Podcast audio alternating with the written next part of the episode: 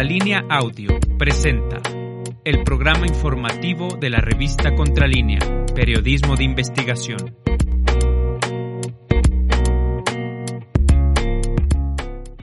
Buenos días, soy Nancy Flores y me da mucho gusto saludarlos este martes 14 de junio de 2022. Eh, tenemos muchísima información eh, que compartirle. El día de hoy vamos a hablar de la crisis de agua que vive Nuevo León, sobre todo de estas 12 multinacionales que acaparan el agua, algo a lo que el presidente Andrés Manuel López Obrador ya se refirió esta mañana en su conferencia de prensa matutina. Ha dicho que se encuentra en pláticas con el gobierno de Nuevo León León para eh, pues afrontar esta crisis de agua. Reconoce el presidente que en el caso de Nuevo León existe una sobrepoblación de empresas que han excedido pues con estos permisos de explotación de agua, eh, cómo se ha eh, hecho esta política pública de dar agua a las grandes empresas y no hacia la gente, pues ha dicho que hace falta planificación se refirió también al tema de la cervecera en Mexicali y por supuesto todos los detalles los tendremos un poco más adelante de esta conferencia matutina de este tema de la crisis de agua en Nuevo León y cómo se acaparan las grandes transnacionales, entre ellas FEMSA, esta eh, pues embotelladora de la marca Coca-Cola, pues hablaremos también con Alejandro Covarrubias Neri, integrante del Frente de Nuevo León, que eh, pues nos detallará cómo se encuentra la situación allá en aquella entidad federativa. También hablaremos con Raúl Rubio Cano, sociólogo y estudioso del agua desde 1985, con el doctor Fermín Reigadas Robles, eh, fundador eh, y cofundador y director eh, ejecutivo de la organización Cántaro Azul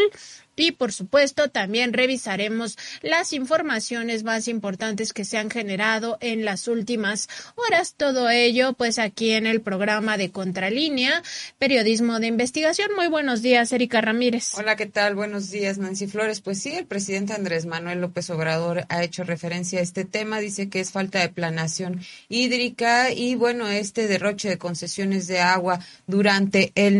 neoliberalismo, los habitantes de Nuevo León dicen no es sequía, es saqueo. Vamos a hablar a detalle de este tema que está vinculado también con un apellido pues muy renombrado en la entidad, Garza Sada. Y bueno, le damos la bienvenida también a nombre de nuestros compañeros Javier Alvarado, Indra Círigo, Jordana González y Carlos Sánchez, quienes hacen posible que esta transmisión llegue hasta sus plataformas. Los invitamos a que se conecten a todas nuestras redes sociales, sobre todo a que se suscriban. Ya sabe que estamos en Contralínea, como eh, de esta forma nos encuentra en la plataforma de YouTube, también en Facebook, en Twitter y en Instagram. Y además estamos en iBox, en Spotify y en Apple Podcast como Contralínea Audio. Para nosotros es muy importante que nos dé like. El presidente López Obrador aún no concluye su conferencia matutina eh, de este día, pero eh, vamos a ver si ya tenemos el contacto con nuestro compañero Sosimo Camacho,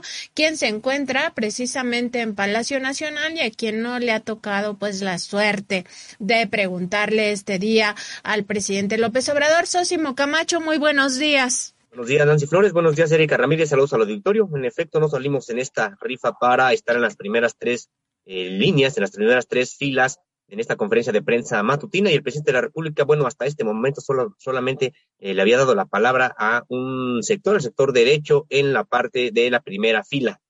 Sosimo, pues justamente que nos hables de esta eh, conferencia. El presidente se ha referido a la moratoria de Va por México, esta eh, pues falta de solidaridad con el pueblo mexicano de estos partidos políticos. Recordar que están formados por el PRI, por el PAN y por el PRD, quienes han anunciado que no van a legislar ninguna de las iniciativas que envíe el presidente Andrés Manuel López Obrador. El día de ayer ya les mandaba un mensaje el primer mandatario mexicano de que si no van a hacer su trabajo, pues eh, que eh, pues se salgan de esta función, sobre todo que pidan permiso y que no cobren este sueldo que se paga con recursos públicos. Hoy nuevamente se refiere el presidente a este tema. Así es, el presidente de la República eh, reiteró este llamado a que si no van a legislar, que es su función principal precisamente como legisladores, pues que dejen de cobrar. Eh, de manera textual, señaló el presidente de la República, así están las cosas, ojalá hoy salgan a ratificar la denuncia, esta denuncia que supuestamente hacen porque el gobierno mexicano, eh, dicen ellos, está atentando contra el país o contra la constitución, eh, bueno, pues necesitan que haya una definición, eh, que hoy digan si en efecto será así, de que no habrá ya ningún tipo de diálogo prácticamente para legislar o, o si no será de una manera como lo anunció ayer el legislador Osorio Chong de parte del, de parte del Partido Revolucionario Institucional, quien el presidente de la República no abundó en, este, en esta información, solamente dijo que si va a ser como dijo Sean, porque precisamente ayer el legislador había matizado y había dicho que estaban abiertos a eh, escuchar y discutir las propuestas que pudieran venir del Poder Ejecutivo. Entonces el presidente de la República llamó hoy a que se definan, a que digan en efecto cómo va a ser esta situación, si va a haber la oportunidad de dialogar en el Poder Legislativo precisamente para legislar estas iniciativas que le interesan el Poder Ejecutivo Federal, en este caso la dos, dos importantes que ha considerado prioritarias, una que tiene que ver con la reforma electoral y la otra con la reforma a la eh, Guardia Nacional. El presidente de la República señaló también que, eh, bueno, mostró los tweets que enviaron los titulares o los presidentes nacionales de los partidos, tanto del PRI, del PAN y del PRD, donde precisamente en el caso de eh, del PRI de Alejandro Moreno, él había señalado en su Twitter, en ese mensaje que envió por esta red social de Twitter, que había sido una petición ciudadana el que no, eh, ya no legislaran eh, nada que viniera del Poder Ejecutivo eh, o del partido Morena y sus aliados. El presidente, pues ahí realmente fustigó un poco en el sentido de que cuando hubo una consulta o qué o quiénes fueron quienes les dijeron al PRI que la ciudadanía decía que ya no querían que legislaran. En el caso de el PAN, bueno, pues un discurso muy similar al de López Obrador, un peligro para México, eh, señaló que eh, López Obrador estaba y su partido Morena estaban destruyendo el país y estaban destruyendo la Constitución y que por eso precisamente ya no aprobaría ningún tipo de reforma. En un sentido muy similar, también la, el mensaje del el PRD, el presidente de la República, mostró estos mensajes ahí en la pantalla, en la pantalla del Salón Tesorería del Palacio Nacional y bueno, pues eh, rechazó precisamente estas, estas informaciones de estos partidos y dijo que quería que se mostraran pues para que la gente se entere, para que la gente se entere cuál es la posición de estos partidos, que es de obstaculizar a eh, el gobierno, pero sobre todo perjudicar a la ciudadanía, porque dice que los principales perjudicados de este tipo de decisiones de estos partidos, pues es precisamente el pueblo. Tenemos un video del presidente López Obrador precisamente hablando de esta moratoria. Vamos a verlo. Eh, bloquear todas las iniciativas de reforma. ¿A quién perjudican? Al pueblo. Entonces, ¿para qué se les eligió? ¿Qué van a hacer? Si no van a legislar, ¿cuál va a ser su función? ¿Qué están pensando? a ver si tienen y si este, están también los discursos. Vamos a que la gente los conozca bien. Mire, aquí está, va por México, contra México. Anuncia que rechazará todas las reformas de AMLO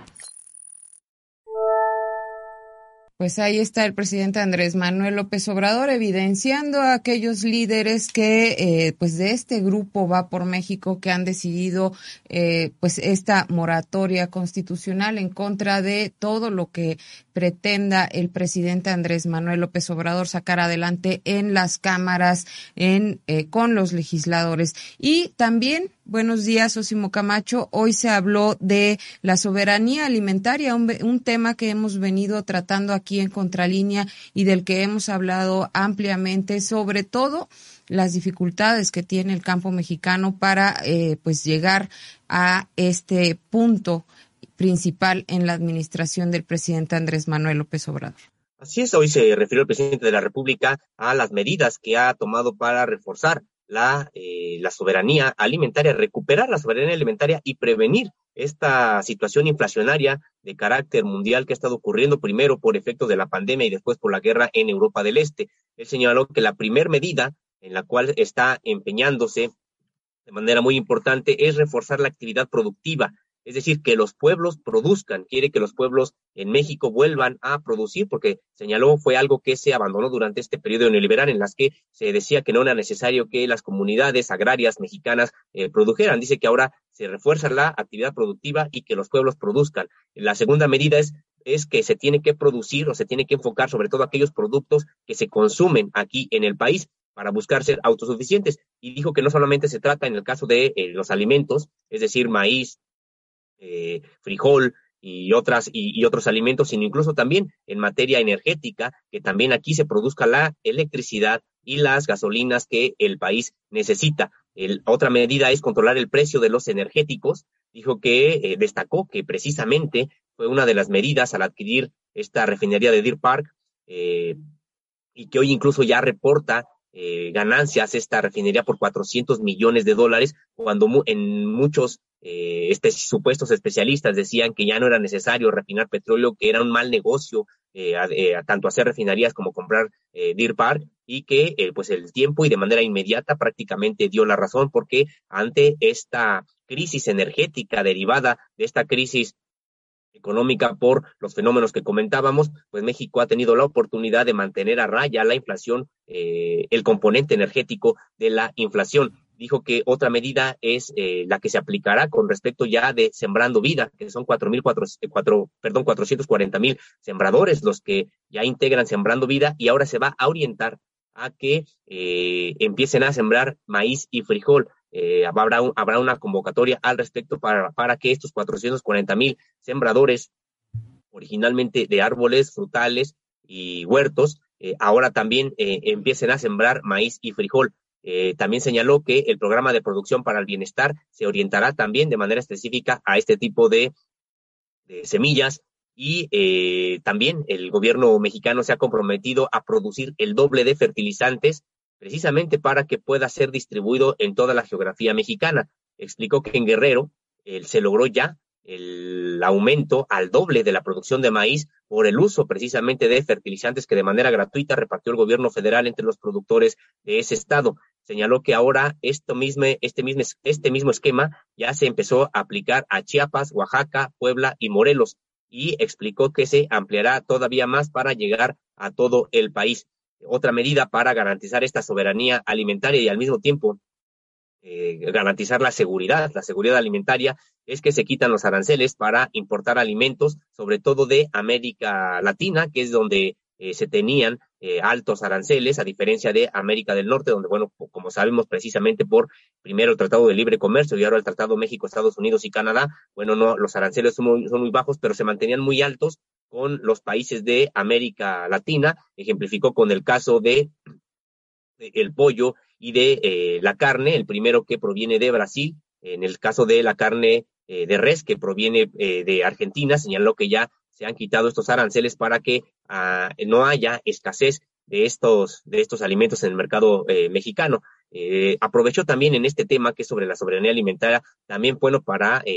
señalar que hubo una depreciación mundial de las monedas el día de ayer, pero el peso mexicano tuvo una depreciación marginal, es decir, eh, pudo resistir eh, y dijo que espera que esta, esta burbuja inflacionaria pase, por, pase pronto porque ya todos los países están trabajando al respecto, ya que a nadie le conviene que siga esta burbuja inflacionaria que atenta eh, precisamente en México contra el plan también de soberanía alimentaria. Muy importantes las palabras del presidente López Obrador. También se ha referido este día, ha hecho público que el gobierno de México eh, interpondrá una denuncia en tribunales internacionales en contra de eh, Vulcan, esta transnacional estadounidense que opera la mina de Calica porque ha explotado toda esta zona sin tener permiso para ello en algunos casos y ha dañado el medio ambiente. Y en este mismo eh, contexto ha hablado de los amparos que se han presentado en contra del tren Maya.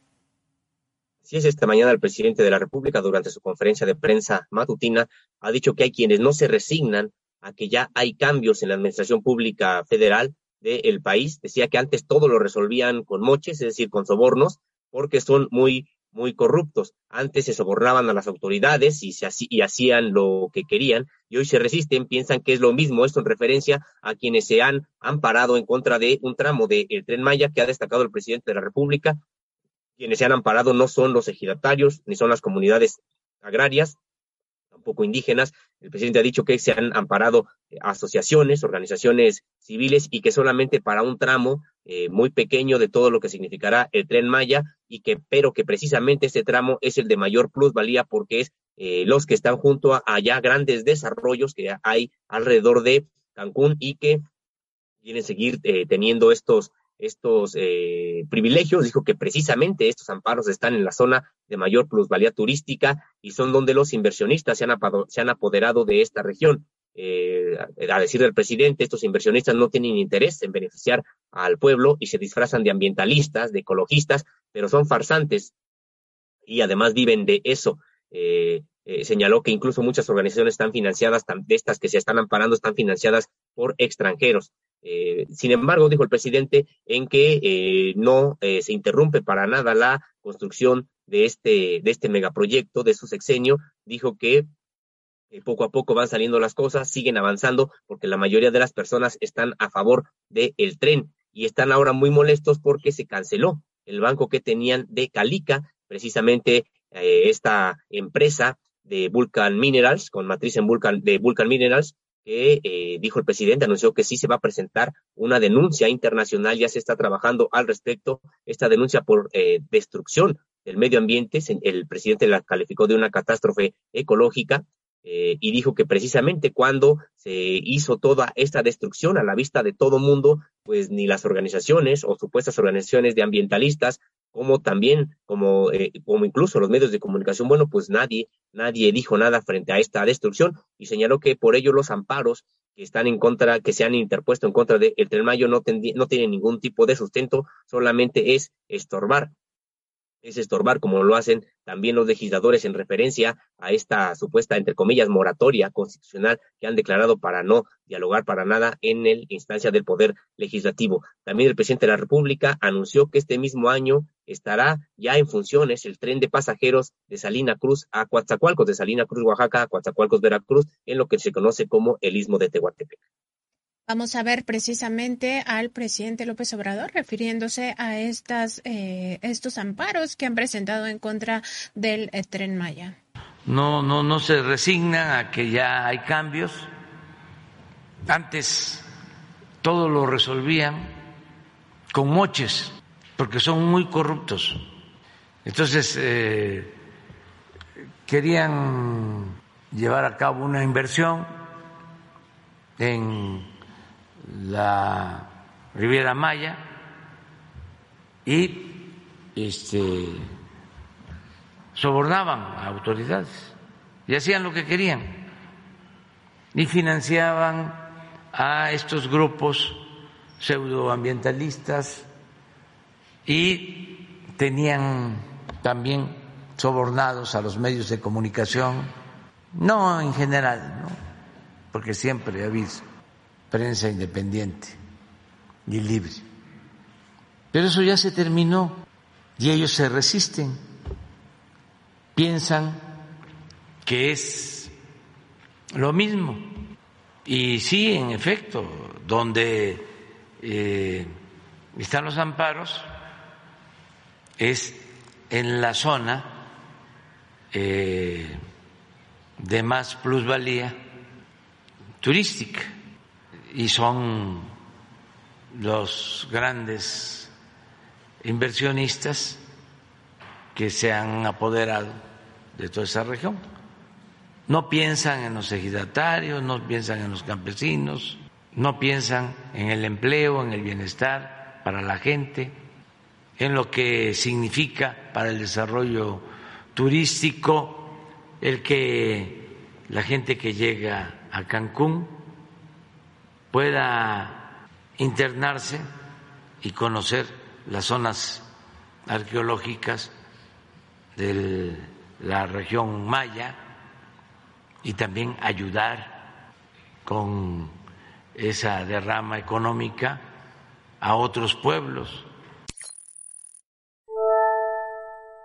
Así es una devastación la que ha dejado Calica en aquellos lugares y estos empresarios que no se eh, pues no quieren dejar los privilegios que les ha dado estar en esta zona explotándola de eh, pues diversas formas turísticamente principalmente. Y hoy también como cada martes Osimo se habló del pulso del plan de salud sobre el avance que hay en la contratación de médicos con este déficit que tiene el país de eh, pues estos especialistas en esta materia y también sobre eh, pues cómo va el avance para rehabilitar todo, toda la infraestructura sanitaria que es urgente en el país. Así es, este día fue, como todos los martes, día de pulso de la salud, en la que el titular de la Secretaría de Salud, Jorge Alcocer Varela, presentó los avances de este plan de salud para el bienestar. Ah, señaló que esta, estas jornadas de reclutamiento de médicos son un hecho inédito prácticamente en la historia nacional. Eh, explicó que se habilitaron 40 sedes de acreditación que se abrieron el pasado sábado 11 de junio y se registraron ahí 10.920 médicos. Eh, sin embargo, no acudieron a la cita, una vez que después se registraron 6.229 médicos, es decir, el 57%. Eh, 4.494 médicos sí acudieron a la cita para terminar de eh, ser acreditados y pasar a la siguiente etapa. Eh, los médicos que solicitaron mayormente entrar al INSABI son 2.245, al IMSS 1.282, al ISTE 551 y a otras dependencias del sistema de salud eh, el resto. Eh, señaló que, eh, por ejemplo, las vacantes de vacantes de, médicos, solamente el 10% acudieron de las que se necesitan para medicina interna y señaló que donde menos respuesta de médicos hubo fue en Colima, Jalisco y Guanajuato, contrario a lo que ocurrió en Oaxaca, Guerrero y Chiapas, que fue donde mayor respuesta, mayor respuesta hubo. Eh, este 15 de junio concluye la integración de expedientes y entonces se dará ya un informe de cómo eh, será la siguiente etapa del proceso para terminar de eh, incorporar a estos médicos al sistema de salud nacional. señaló que en el caso de Nayarit ya se está avanzando y hay resultados importantes, por ejemplo, que en los 10 hospitales de carácter federal que se encuentran allá en esta entidad eh, de manera exponencial. Se ha, se ha eh, logrado detectar eh, enfermedades que antes no se detectaban en la población, como diabetes, hipertensión y otras, y dijo que ahora esas personas están a tiempo de que puedan ser atendidas y contrarrestar mediante un tratamiento médico especializado, pues estas afecciones. Además dijo que pues, se practican también más cirugías y más cirugías y también hay mayor atención de consultas en términos generales. Explicó que en Colima eh, ya se han eh, ya se ha otorgado la plaza a 263 trabajadores de salud, principalmente médicos y enfermeras, quienes tenían varios años ahí ya laborando como eventuales y ahora pueden gozar de una plaza con los eh, beneficios que le otorga la propia ley y el sistema laboral mexicano. señaló que también ahí, en Colima, ahí en estos momentos se ha iniciado un programa emergente de abasto de medicamentos en estos en estos, en estos hospitales. Eh, en su oportunidad, el presidente de la República, Andrés Manuel López Obrador, refiriéndose a este plan, dijo que este plan eh, se empezó a realizar desde el inicio de la administración y que se vio interrumpido por la pandemia, porque de lo que se trató en este momento fue enfocarse todo el sistema eh, sanitario a salvar vidas y a atender la emergencia sanitaria ocurrida por el por la pandemia de COVID-19 pero en realidad el plan siempre ha sido fortalecer todo el sistema de salud pública en todo el país y también ir eh, garantizando la atención universal y gratuita con médicos especialistas y también con eh, medicamentos a toda, la a toda la población que así lo requiera, sin importar si está afiliada al IMSS o al ISTE. Es muy importante cómo va avanzando el, eh, sistema sanitario en esta gratuidad universal y sobre todo en eh, pues ya tener los médicos especialistas que se requieren en todos los hospitales y no solo en las grandes ciudades. Eh, muy muy importante como cada martes en esta misma sección del pulso de la salud se ha presentado pues información acerca de la pandemia de COVID-19. El subsecretario de Prevención y Promoción de la Salud Hugo López Gatel, ha dicho que ya se inicia la vacunación para menores de 5 a 12 años y en este mismo contexto le han preguntado acerca de esta viruela símica, viruela conocida popularmente como viruela del mono y se ha referido ampliamente a este tema, socio. Así es, en su oportunidad, el subsecretario de Prevención y Promoción de la Salud, Hugo López Gatel, eh, explicó que hay un cambio, se anuncia el cambio en la política nacional de vacunación anti-COVID-19. Este cambio es eh, precisamente la entrada en vigor de la séptima fase, la séptima fase y que tiene que ver con la vacunación de personas de entre 5 y 11 años de edad, eh, de los cuales se espera que sean 15.4 millones, millones de beneficiarios y beneficiarias, eh, niños y niñas, eh, de, esta, de, esta, de esta vacunación. Para ello ya se firmó el contrato con Pfizer BioNTech para eh, una entrega inicial de 8 millones de dosis y explicó que ahora las convocatorias serán de manera distinta, no serán de manera generalizada como se hicieron con los segmentos de la población anteriores, sino que ahora esta convocatoria se hará por cada municipio del país, es decir, que hay que estar atentos para que eh, cada, eh, para cuando cada municipio o cada alcaldía, en el caso de la Ciudad de México, convoque a su población para que lleven a los niños y a niñas eh, entre 5 y 11 años a que sean vacunados. señaló que esta, ya, pero ya se abrirá el registro a partir del jueves 16 de junio, como siempre, en la página mivacuna.salud.gov.mx se podrán registrar ya los menores de edad para que puedan esperar el momento en que su delegación o alcaldía los convocará para ser, para ser eh, vacunados. Con respecto de, ah, bueno, en este mismo sentido, eh, un poco después que tuvo otra, otra eh, oportunidad de participación, el subsecretario de Prevención y Promoción de la Salud, Hugo López Gatel, señaló que probablemente la vacuna Abdala, de origen cubano, a la quien calificó como la más segura del mundo, también se adquirirá para eh, menores, para menores de edad. En Cuba, recordó, se vacunan incluso desde, a partir de los dos años de edad en esta vacuna que ha resultado, como decía él,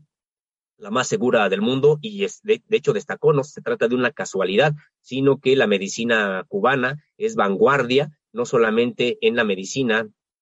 que tiene que ver con el combate ya a las infecciones, sino en la prevención, en la prevención también. Y ya también con respecto de eh, lo que se comentaba de esta viruela eh,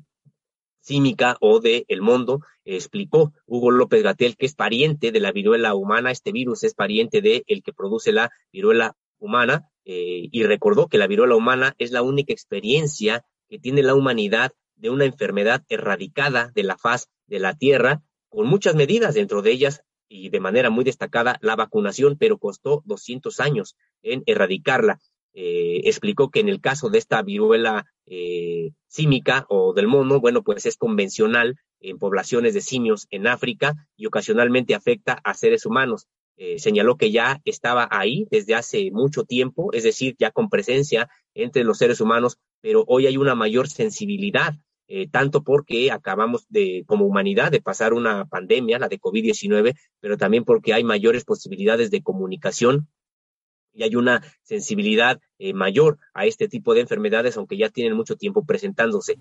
Confirmó que México ha registrado cinco casos, cuatro en la Ciudad de México y otro en Jalisco. En el caso de, eh, el caso de Jalisco, bueno, pues esta persona que residía en Estados Unidos decidió irse a, a este, a este país, a Estados Unidos, y para que fuera atendido allá. En el caso de eh, los cuatro casos de la Ciudad de México, se confirma que uno sí fue un contagio de una persona que eh, llegó contagiada y aquí mismo contagió a otra persona de su mismo grupo cercano, eh, pero dijo que en realidad son los únicos casos, se trata de casos esporádicos,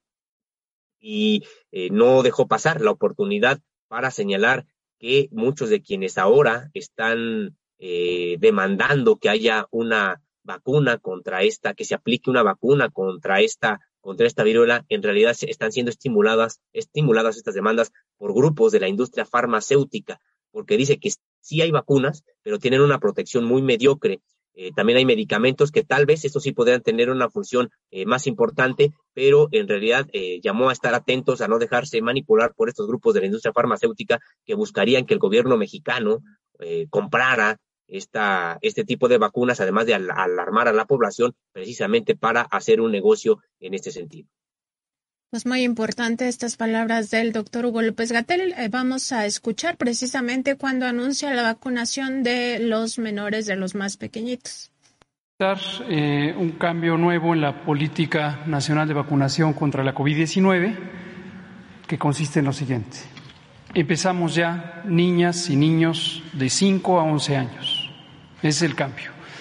La política en esencia se ha conservado eh, de manera muy consistente con lo que planeamos desde el inicio. Y aquí lo mostramos con un recuento de las distintas fases, las seis que hasta el momento se han completado y la séptima que se abre en este momento. Empezamos el programa de vacunación contra COVID-19 en la última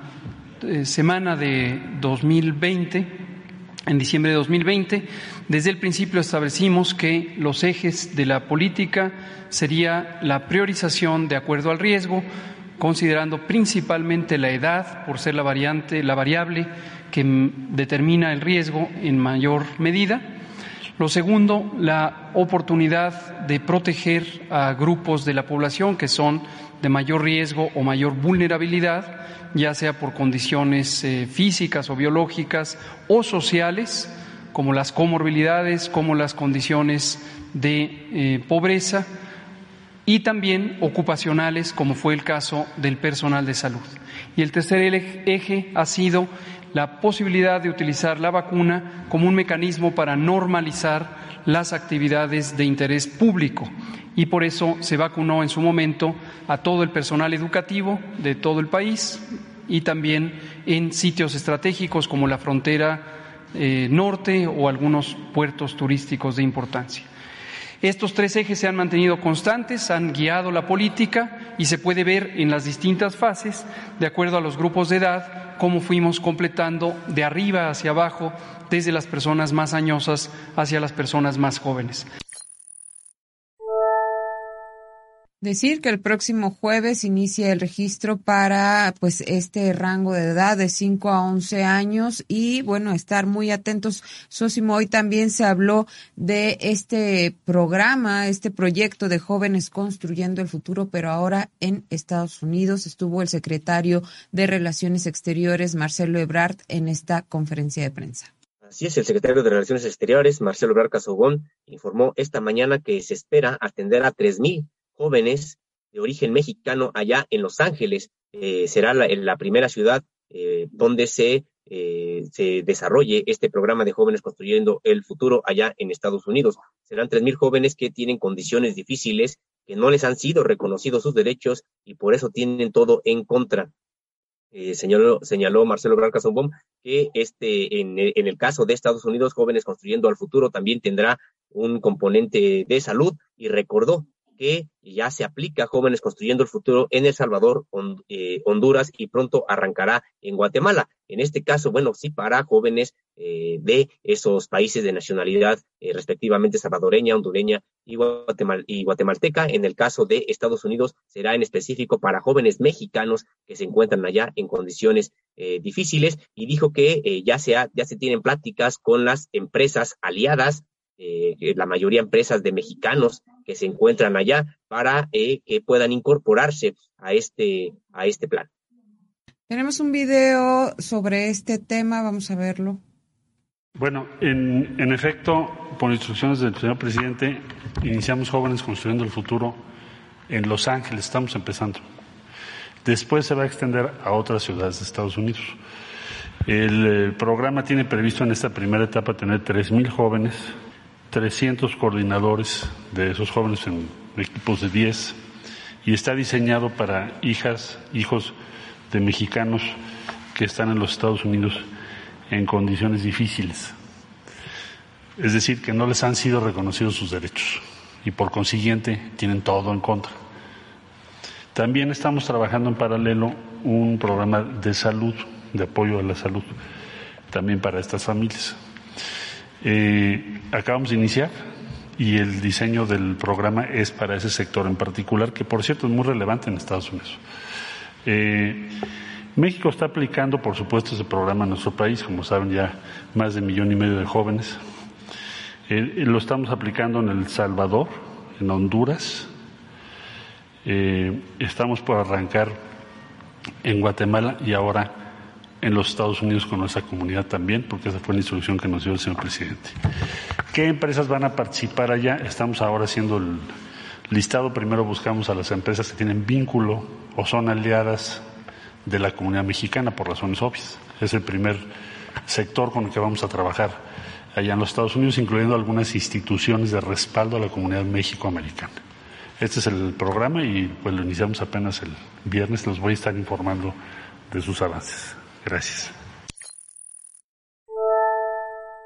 Avanza el programa de jóvenes construyendo el futuro en Estados Unidos para beneficiar a la comunidad mexicoamericana. Sin duda, muy importantes estos pasos para garantizar que los hijos de migrantes eh, mexicanos que radican allá en el vecino país del norte puedan tener oportunidad de trabajo y sobre todo de aprender algún oficio para así salir adelante poco a poco. Y Sosimo también en esta conferencia anunció el eh, secretario de Relaciones Exteriores tres nombramientos que ya fueron autorizados por eh, tres países a embajadoras mexicanas. en el caso de Chile se trata de Alicia Bárcena Ibarra, que recordaremos fue eh, la presidenta saliente de la CEPAL, ella sí, en efecto, ya cuenta con el beneplácito de, eh, de Chile, donde estará representando a México en esa nación. En el caso de Panamá, se trata de Laura María de Jesús Rodríguez Ramírez, a quien se le conoce popularmente como Jesús Rodríguez,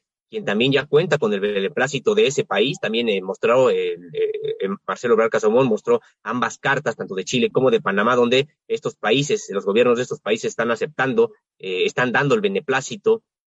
de, pues, para que estas estas, estas personas sean representantes de México en sus países. El tercer caso es de eh, Patricia Ruiz Anchondo. Eh, ella fue ex procuradora social en la Ciudad de México. Ella se acaba de proponer, están a la espera de que Colombia también otorgue el beneplácito, algo que ha considerado estimado que no tendrá ningún tipo de problema. Vamos a ver precisamente parte de esta eh, de este anuncio que hace el secretario Marcelo Ebrard. El presidente de la República presentamos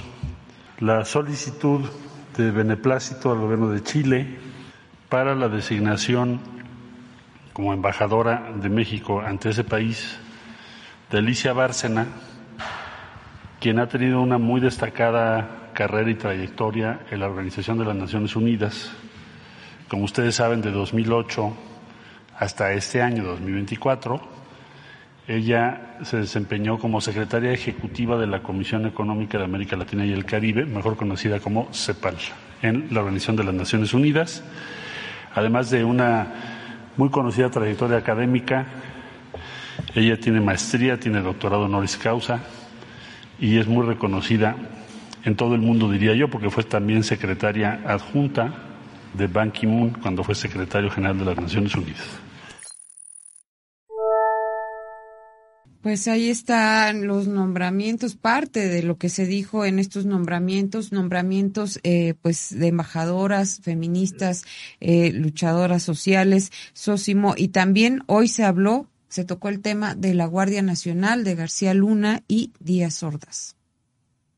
el presidente de la República hizo una defensa de las reformas que le interesan. Esto se dio precisamente en el contexto de esta negativa por consigna que ha anunciado la oposición de derecha para no discutir y no aprobar nada en el, en el Congreso de la Unión que provenga tanto del Poder Ejecutivo como de la bancada de Morena en este Poder Legislativo. Eh, el presidente de la República eh, argumentó que es muy importante la aprobación de la Guardia Nacional para que pase a, eh, a la jurisdicción de la Secretaría de la Defensa Nacional y les preguntó a los, eh, a los legisladores si acaso querían que sea un civil como Genaro García Luna el que se encargue de este cuerpo, de esta Guardia Nacional. Eh, de hecho, hizo un paréntesis el presidente de la República para señalar que ya lleva mucho tiempo el juicio allá en Estados Unidos y ya no se sabe nada a diferencia de otros casos en los que sí, allá se actúa con celeridad. Aquí al principio, en el caso de Genaro García Luna, allá en Estados Unidos, pues tuvo eh, un avance importante y de momento, pues prácticamente se quedó totalmente eh, detenido y además ya no se sabe nada. Y el presidente de la República señaló que eh, de lo que se trata con esta iniciativa es de que así como en la Secretaría de la Defensa Nacional hay una rama que es, que es la, la, Fuerza Aérea y otra que es el Ejército, pues también haya una tercera rama dentro de la Secretaría de Defensa Nacional que sea la Guardia Nacional, para que actúe con profesionalismo y respeto a los derechos, a los derechos humanos. Eh, eh, destacó que prácticamente no ha habido acusaciones por excesos que se hayan cometido por parte de la Guardia Nacional, muy diferente a lo que pasaba antes, por ejemplo, con la eh, Policía Federal. Y aquí, bueno, nosotros podríamos destacar, pues, incluso algunas masacres atribuidas a la Policía Federal en tiempos precisamente de Felipe Gaderón, García Luna y después incluso con eh, Peña Nieto, uno de los casos que me vienen a la mente en estos momentos es el de Tlatlaya, por ejemplo, eh, pero sí, dijo el presidente de la República que no ha habido ningún tipo de, de, acusaciones eh, prácticamente por abusos que se haya o excesos que se hayan cometido por la Guardia Nacional. Y fue aquí también donde el presidente de manera categórica señaló que fueron civiles los que han ordenado acciones que terminaron en excesos de las Fuerzas Armadas. De manera histórica destacó el caso de el 68, donde dijo que no fue Marcelino García Barragán, en ese entonces titular de la Sedena, quien dio la orden. Quien dio la orden en realidad fue el más alto poder civil que en ese entonces estaba encabezado por Gustavo Díaz Ordaz. Eh, dijo el presidente de la República que tiene mucho que ver quién es la cabeza o el comandante supremo de las Fuerzas eh, armadas y que en realidad la mayor parte de las eh, tropelías que se han atribuido a las Fuerzas Armadas de manera histórica han sido por órdenes que ejecutaron de parte de civiles. Así es, tenemos un video, tenemos unos cortes de lo que se comentó hoy justo en esta conferencia de prensa. Actuando con profesionalismo, con respeto a los derechos humanos. No hemos tenido prácticamente acusaciones por excesos de violación de derechos humanos de la Guardia Nacional. Nada que ver con lo que pasaba antes, porque reciben instrucción y por que hay la convicción de proteger al pueblo, porque el soldado es pueblo uniformado y porque se ha insistido mucho en eso, y tanto marinos como soldados están actuando con responsabilidad y también porque depende de el comandante supremo de las Fuerzas Armadas, que es el presidente. Los errores que se han cometido y que han llevado a excesos en Marina, en la Secretaría de la Defensa, ha sido en lo fundamental por órdenes dadas por civiles del más alto nivel ¿Ustedes creen que en el 68 fue Marcelino García Barragán el que tomó la decisión? ¿Que era secretario de la Defensa? ¿O fue el finado Gustavo Díaz Ordaz? ¿Quién tomó la decisión? Depende quién esté. Entonces, eso, es lo que no quieren. Y el que la Guardia Nacional pase a formar parte de la Secretaría de la Defensa, para que no suceda lo que sucedió con la Policía Federal, que se pudrió, se corrompió y la Guardia Nacional está funcionando bien porque tiene ahora la dirección, la tutela de la Secretaría de Defensa y de la Secretaría de Marina. ¿Y por qué es importante que dependa de la Secretaría de la Defensa? Porque hay disciplina, porque hay profesionalismo,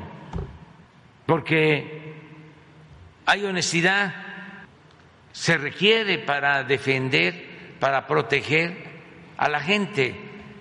Entonces ellos, eh, los que no quieren que se proteja al pueblo porque están protegiendo a delincuentes, siempre han protegido a delincuentes, tanto de cuello blanco como la delincuencia organizada, lo que quieren es que la Guardia Nacional dependa ya sea de la Secretaría de Seguridad Pública o de la Secretaría de Gobernación, para que un civil como García Luna sea el que maneje la Guardia Nacional.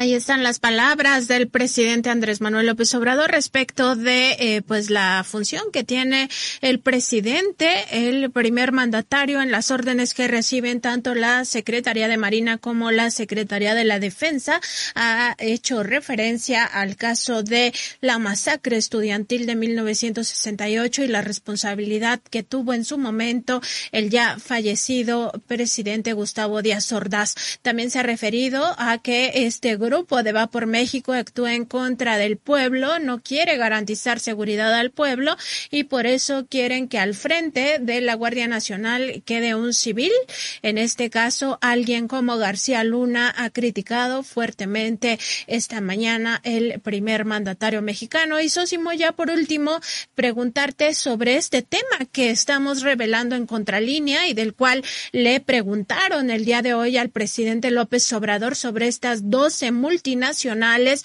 que acaparan el agua en Nuevo León. Eh, muy importantes las palabras del presidente al decir que se está evaluando cuál es la situación, pero que en efecto existe, eh, pues incluso lo que se podría denominar una sobrepoblación de empresas que acaparan el vital líquido.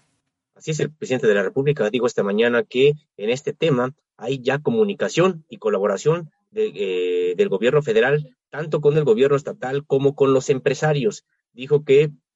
se tiene que pensar en ordenar el desarrollo y este periodo neoliberal se caracterizó precisamente por el desorden. El presidente de la República señaló que en efecto hay una especie de sobrepoblación ahí de empresas que se empezaron a que empezaron a obtener eh, concesiones eh, pues sin pensar realmente en la población. Eso fue lo que ocurrió y ejemplificó incluso con lo que ha estado ocurriendo en otras partes, ejemplificó con el caso de la Ciudad de México sobre cómo cuando él fue jefe de gobierno de esta ciudad, bueno, pues se pensó en repoblar el centro de la, de la República, es decir, la, delegación, hoy alcaldía Cuauhtémoc, donde ya se contaba con hospitales, con infraestructura, con luz eléctrica, etcétera, y que estaba prácticamente despoblada y, se, y la población ahora se encontraba en, por ejemplo, Iztapalapa, porque las desarrolladoras allá habían encontrado la manera de hacer un negocio, eh, digamos, comprando terrenos baratos, pero ahí no había infraestructura, faltaba infraestructura de carácter sanitario, por ejemplo, y resulta que allá estaba ya viviendo la población. Eh, ejemplificó también con el caso de esta cervecera, Constellation Brands, que eh, se instalaría en el Valle de Mexicali, donde pues prácticamente hay mantos freáticos muy presionados eh, con mucha crisis y que ahí precisamente era donde se le había dado la concesión. Recordó que ahora ya se encuentra en Veracruz, donde no tiene ningún eh, problema de agua y que esté una empresa ahí no pone en riesgo a la población porque hay suficiente líquido. En el caso de, de, Nuevo León, bueno, pues dijo que fueron muchos años de neoliberalismo en los que se entregaron prácticamente sin ningún tipo de orden estas concesiones y que se privilegiaron precisamente a las empresas eh, sobre el interés de la población. En ese sentido, dijo que es un asunto de planeación y que hay ya diálogo del gobierno federal con el gobierno del estado y también con el sector empresarial. Tenemos un video respecto de esta crisis de agua en Nuevo León. Vamos a verlo. Eh, se tiene comunicación con el gobierno de Nuevo León y se ha hablado con empresarios y hay colaboración del sector empresarial de Nuevo León y en especial de Monterrey, de la zona conurbada, para eh, ayudar en el abasto de agua. Eh, yo espero que sea eh, temporal, que ya comiencen las lluvias y que se deje de padecer la escasez de agua. En el fondo, se tiene que eh, pensar en ordenar el desarrollo, tiene que haber planeación para el desarrollo. Esto se olvidó durante el periodo neoliberal. Se permitió que se instalaran empresas en cualquier parte, sobre todo donde eh, habían más eh, oportunidades de conseguir recursos como el agua, donde las autoridades eh, otorgaban permisos sin tomar en cuenta la escasez o las limitaciones de agua, del abatimiento de los mantos acuíferos. Entonces, el periodo neoliberal, entre otras cosas, se caracterizó por la anarquía, por el desorden y eh, se aprobaron demasiadas eh, industrias. Ahí están las palabras del presidente Andrés Manuel López Obrador. Sosimo Camacho, pues te agradecemos mucho este reporte de la conferencia matutina del presidente. Muy buenos días. Buenos días, saludos al auditorio. Pues ahí están eh, las palabras del presidente sobre este tema que acabamos de revelar el día de ayer y que hoy le preguntaron en esta conferencia matutina muy importante por la crisis que se vive en Nuevo León y de la cual nos dará todos los detalles Erika Ramírez. Ya hacia el final de la conferencia de este día, un reportero extranjero le ha consultado al presidente acerca de la crisis que padece la prensa, un poco desinformado, más bien bastante desinformado el eh, reportero que se presentó hoy en la mañanera y el presidente pues rescatar de estas eh, pues afirmaciones que ha hecho que eh, pues no se asume fascista y que el fascismo, así lo ha dicho López Obrador, es aquel que manda a matar a los periodistas y ese fascismo pues no es representado por el actual gobierno. También ha hablado de que no se encuentran impunes los casos contra periodistas eh, casos de periodistas asesinados en lo que va de este año. Y bueno, ha dicho el presidente López Obrador que existen dos grupos de intelectuales en México, uno encabezado por Aguilar Camín, el otro encabezado por Krause, y que estos pues atendían y siguen atendiendo a intereses económicos. También ha referido el presidente López Obrador todas las formas de corrupción que existía en el pasado entre el eh, Poder Ejecutivo Federal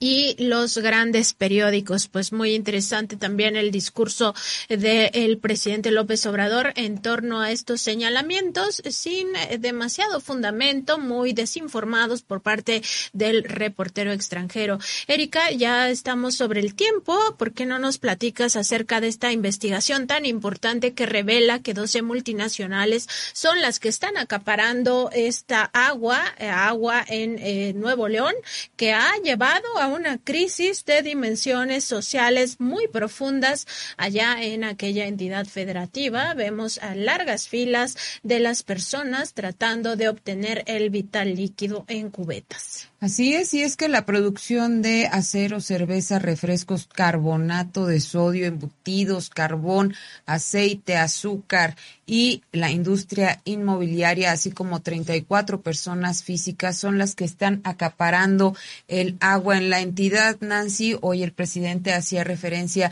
a esta falta de planeación hídrica de, eh, pues que han tenido las autoridades y nosotros también hemos venido documentando cómo, pues, eh, la las concesiones que ha otorgado la Comisión Nacional del Agua previamente y que pueden ir hasta por 50 años han dejado sin eh, acceso a este vital líquido eh, lugares enteros, han contaminado, eh, han saqueado prácticamente los mantos acuíferos y pues actualmente esta población de Nuevo León tiene que estar sufriendo porque se les está dotando eh, de agua y dotando, hay que decirlo entre comillas, a través de tandeos que se programan de 4 de la madrugada a 10 de la mañana. Esto significa que pues las personas, además de tener sus jornadas eh, cotidianas de trabajo, de, de, estudio, de todo lo que tienen que hacer, eh, se tienen que desvelar tienen que madrugar para poder tener acceso al vital líquido y esto, el que estén programados estos tandeos, no les garantiza que vayan a tener agua, porque hay colonias, lo que nos explicaban los especialistas, que están como en las partes más altas de, de, de, la región y pues ahí la presión del agua no es suficiente y no les llega agua. Entonces pueden llegar a pasar dos, tres días sin que tengan acceso al agua. Esto ha provocado que pues obviamente la sociedad se organice y salga a exigir que el gobierno de Samuel García haga su trabajo y doten de agua a la población. Imagínate que eh, pues hay escuelas que no tienen acceso a este vital líquido ahora que se han eh, pues sí digámoslo así normalizado las clases en varios estados eh, que ya están asistiendo a clases regularmente después de una epidemia de covid. Entonces es fundamental que exista el acceso a agua en esta entidad. Y bueno hay que decir que pues los recortes de agua no son para todos. En este eh, en este estado se encuentra el municipio de San Pedro Garza García, que es el segundo municipio con más alto índice de desarrollo humano que ha definido las Naciones Unidas. Los más ricos en esta entidad no se preocupan por la disposición del vital líquido, pues solo es cuestión de abrir la llave y parece que ya tenemos eh, pues a nuestro primer invitado quien eh, es Alejandro Covarrubias Neri. Él es integrante del Frente Nuevo León, esta organización que ha dado una ardua batalla y que ha, eh, junto con eh, documentado y que ha compartido esta lista de empresas y de acaparadores que además pudimos eh, eh, corroborar en el registro público de derechos de agua de la Comisión Nacional del Agua y que nos dice que hay 12 multinacionales que acaparan cuatro 44.690 millones 222 mil litros de agua al año. En tanto, el uso doméstico eh, que se tienen destinados son 1.033 millones 905 50 mil litros de agua. Otras 34 personas físicas aparecen entre los más favorecidos y nada más rápidamente antes de entrar en materia mencionar algunas de estas eh, compañías que se denominan como Ternium México, Cervecería Cuauhtémoc Moctezuma, Vitro, Coca-Cola. Estas dos compañías eh, tienen además subsidiarias que pueden eh, tener registros distintos en el registro de la Comisión Nacional del agua y alfa subsidiarias. Por eso esta lista, que eh, en principio era de 15 empresas, se reduce a 12 multinacionales porque hasta eso podríamos decirlo, en eso hacen trampa, obtienen concesiones con distintos nombres, pero es todo para una misma empresa. Buenos días, Alejandro eh, Covarrubias. ¿Qué tal? Buenos días. Eh, un saludo para todo el foro de Contralínea. Muchísimas gracias. Pues me acompaña en el estudio mi compañera Nancy Flores y me gustaría que nos platicaras, Alejandro eh, Covarrubias, lo que está pasando en Nuevo León, cómo la están pasando eh, con este tandeo de agua y con las declaraciones que hemos visto del gobernador de casi, casi de, eh, pues yo no fui, ¿no? Yo no fui quien provocó esta crisis. Es, muy lamentable, Erika y Nancy, lo que está ocurriendo en Nuevo León, especialmente como ustedes lo mencionan, cuando vemos que el gobernador, aparte de la emergencia, de los bloqueos que han sucedido en distintas partes de la, de la ciudad, no ha querido responsabilizarse, se la ha pasado desde el pasado mes de febrero en una estrategia de evitar, eh,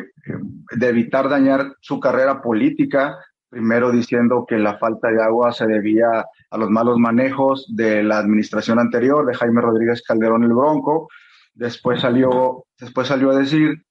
que el, problema era la falta de lluvias, el, periodo de bajas lluvias, una sequía como tal. Eh, después, eh, hace dos días dijo que la culpa era de Conagua, de hecho, de forma muy, muy molesta y con en un total de eh, exabrupto, culpó a, la Conagua, pero finalmente el día de, de ayer, perdón, antier domingo en la,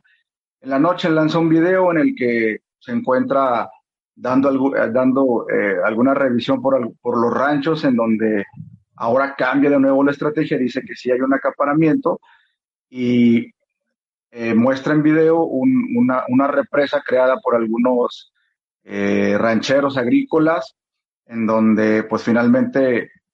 se comprueba lo que hemos estado denunciando tanto en Frente a Nuevo León como otros activistas de otras organizaciones, de que hay un acaparamiento del vital líquido aquí en Nuevo León eh, por distintos actores privados. La gente la está pasando muy mal, Erika, en este momento, cuando ya son las 10, 3 de la mañana, ya no hay agua en muchas, en muchas colonias. Eh, aquí en, donde, en, el área donde vive tu servidor, que es al sur de la ciudad de Monterrey, eh, toda la madrugada no vino el agua. Así de sencillo, cuando se supone que el horario que ha dado agua y drenaje de Monterrey es de servicio de 4 de la mañana a 10 de la mañana. Y así, así se la pasa a toda la población. Es, eh, nunca respetaron el, el programa anterior de, que fue de reducción de la, de la presión de agua durante un día a la semana. Nunca se respetó, hay muchísimas quejas al respecto. Frente a Nuevo León tiene, tiene el listado de todas las colonias, de todos los ciudadanos que eh, pues nos, comentaban, no se está respetando y ahora mismo con este racionamiento, este tandeo, no se está respetando una vez más. La gente tiene que estar a expensas de a ver si el día de hoy sí sale agua. Hay lugares, hay, colonias aquí en, eh, sobre todo el norponiente de Monterrey, en el municipio de García, que tienen ya hasta cuatro semanas sin el vital líquido y que no están siendo atendidas por eh, de este reclamo por el gobierno del estado ni por agua y drenaje de Monterrey.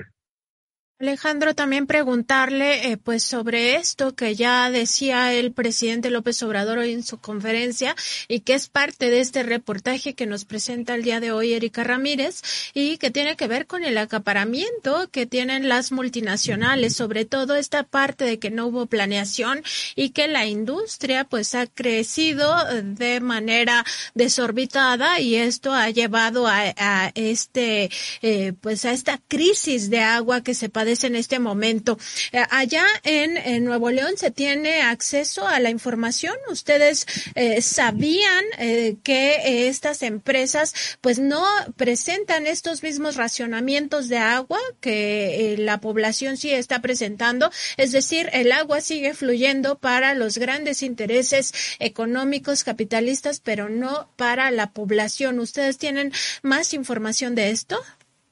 Sí, sí, sí, por supuesto que tenemos esa información porque diariamente se pueden ver los camiones que salen con mercancías, tanto de las cerveceras, de las refresqueras e incluso de las empresas que se dedican a embotellar agua y venderla purificada. Pero además, el mismo gobierno, al principio de la crisis, por allá de, marzo de este, de este mismo año, cuando, se le, cuando los reporteros les preguntan, oye, ¿le vas a cerrar el agua a las empresas? El mismo eh, eh, Samuel García declaró que ellos no podían hacer nada, que las empresas eh, se, abastecían de sus propios pozos, que era culpa de Conagua y que ellos no podían restringirle a las empresas el uso de, sus propios pozos. O sea, ellos, mismos confirmaron que no iban a poderle imponer un, horario específico en esta supuesta crisis. Nosotros decimos que es una supuesta crisis porque, como les comentábamos la vez pasada, la Conagua y Agua y Drenaje de Monterrey conocen bien los periodos de sequía y de bajas lluvias en la entidad. Son ciclos, es algo que, ha ocurrido durante décadas y, los expertos de estas dos dependencias conocen, conocen muy bien. Y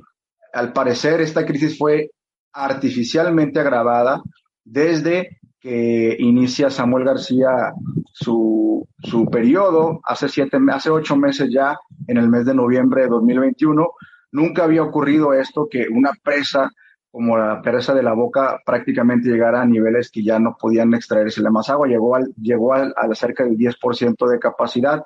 Ya no se le puede sacar más agua al llegar a esa, a esa cantidad por motivos de ecología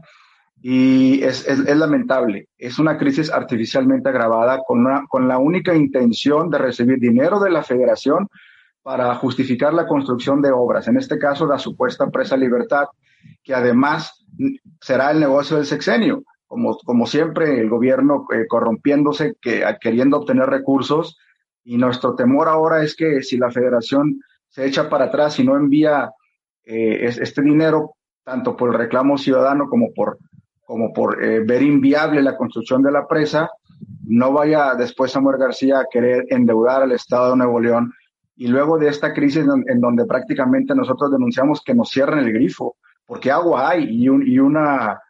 eh, un, un, gran signo de que agua hay es que no estarían aquí en, la, en el área metropolitana de Monterrey las empresas que se dedican a envasar eh, productos a base de agua. No estuviera aquí Heineken, no estuviera aquí Coca-Cola, FEMSA, Arca, Topo Chico, no estuviera aquí Ternium,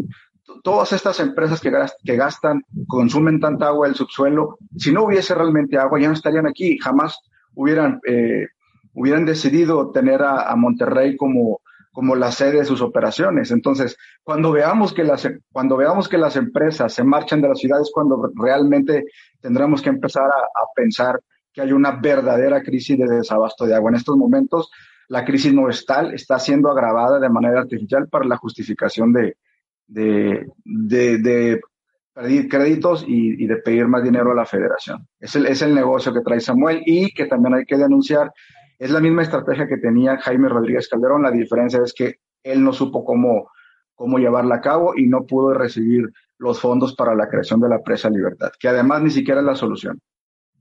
Eh, Alejandro, eh, también se ha documentado en este reportaje que no solo las grandes empresas son las que tienen este acaparamiento en, en el centro de la entidad del agua, también hemos visto personajes que tienen eh, pues trascendencia pública, por así decirlo, como el exgobernador priista Treviño Martínez, eh, que se menciona en, en el registro de la, de la Comisión Nacional del Agua. También está, por ejemplo, el expresidente de la Confederación Patronal de la República Mexicana, Marcelo Canales Clarion, y incluso, e incluso vemos al torero Eloy Américo Cavazos, quien tiene permisos de explotación del agua. Entonces, estos eh, personajes que han sido públicos, que han sido políticos, que han estado como pues líderes eh, empresariales en la entidad, ¿qué, qué, ¿qué les dice que tengan acceso a esta agua mientras que la ciudadanía no? Bueno, obviamente estas concesiones, eh, en, eso podemos estar un poco de acuerdo con el presidente. Las concesiones eh, que ellos poseen, pues sí, se entregaron, se entregaron en el sexenio pasado la mayoría, eh, evidentemente en contubernio con la autoridad federal, a través de, pues del amiguismo, a través del, del de, favorecer a, los intereses empresariales por encima del, del interés público. Ya lo, lo, habíamos comentado, ellos, ellos eh, la industria y, los, y, los, eh, y las personas, algunas personas este, privadas tienen 44 veces más agua concesionada que la misma para estatal agua y drenaje para el abastecimiento público. Esto en el, en el, en el tema de concesiones de agua de pozos someros y profundos. Obviamente creemos que se deben de revisar. De hecho, exigimos el, el, pasado 23 de marzo de este año a la Conagua que se revisaran eh, las concesiones, que se hiciera una revisión exhaustiva y a, el día de ayer Conagua eh, tuvo a bien cancelar un poco de un poco más de 1200 poco más de 1200 concesiones privadas de agua después de, de ellos haber hecho su proceso de revisión. Seguimos en la línea seguimos eh, insistiendo en que no, no fue una revisión completamente exhaustiva, pero al menos es un paso en la dirección correcta, más si tanto el gobierno estatal como al parecer ya también el federal están aduciendo que hay una crisis del agua. Entonces, la revisión de estas concesiones y sobre todo eh, ver, verificar que no se esté extrayendo más agua del subsuelo de la que tienen concesionada en su derecho de agua. Y Alejandro, también preguntarle, eh, pues justamente sobre esto, eh, ¿qué van a hacer como sociedad organizada, eh, sobre todo teniendo en cuenta que esta crisis, como usted bien lo decía hace un momento, eh, pues sería una crisis artificial en el sentido de que mientras la gran industria sigue teniendo acceso a millones de metros cúbicos de agua diariamente, pues la población se ve afectada, incluso en estas colonias de las cuales pues ustedes ya tienen un mapeo eh, que por semanas eh, pueden ni siquiera ver una gota de agua en estos hogares. ¿Qué van a hacer? Eh, ¿Cómo se están organizando para de alguna manera también influir en esta visión que tiene el gobernador de no quererse hacer cargo de pues los problemas, los problemas sociales que enfrenta la comunidad allá en Nuevo León? Bueno, déjame comentarte que los, las juntas vecinales que ya existen en las diversas colonias eh, han hecho diferentes acciones, eh, pues ya medidas desesperadas como salir y bloquear las calles para pedir la atención de agua o llamar la atención de los alcaldes y en este caso también del gobernador.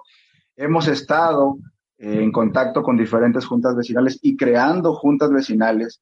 en colonias en donde no existían con la intención de manifestarnos todos de manera masiva, eh, juntos, al mismo tiempo, el mismo día, a la misma hora, y a ver si de esa manera el gobernador se deja de juegos y pone verdadera atención y, y, de, y deja de agravar esta crisis, porque, insisto, sabemos cuáles son eh, los periodos de baja lluvias. Aquí en la entidad, sí, en efecto, ha habido menos de menos de 600 milímetros de lluvia, eh, que, son, que es el promedio aquí en Nuevo León, sí han habido han bajado las lluvias, pero no han bajado drásticamente. Y estos ciclos ya habían pasado con anterioridad y nunca había visto, se había visto un desabasto de esta manera. Por eso hay, hay indicios que a nosotros nos permiten establecer que no es sequía, es saqueo. Este es el eslogan, este es el lema que hemos estado enarbolando y lo sostenemos. Y el mismo Samuel García nos ha dado la razón. Como les comentaba, este domingo pasado hizo un extenso video que subió a sus redes sociales en el que verificaba eh, que hay desvíos de, de, por ejemplo, el río San Juan que abastece a la presa El Cuchillo por parte de rancheros que se dedican a la agricultura. Es decir, qué bueno que vaya a revisar esto, porque ya se había denunciado de manera pública. Sin embargo, falta revisar eh, las concesiones y qué tanta agua están sacando las industrias que están basadas en el área metropolitana de Monterrey, que en su mayoría pues son empresas refresqueras, cerveceras, embotelladoras de agua, pero también, por ejemplo, Ternium, que es la que más tiene agua concesionada y que se dedica a la, producción de, acero. La sociedad está harta, la sociedad yo creo que está a punto de haber un estallido aquí en, en el área metropolitana de Monterrey.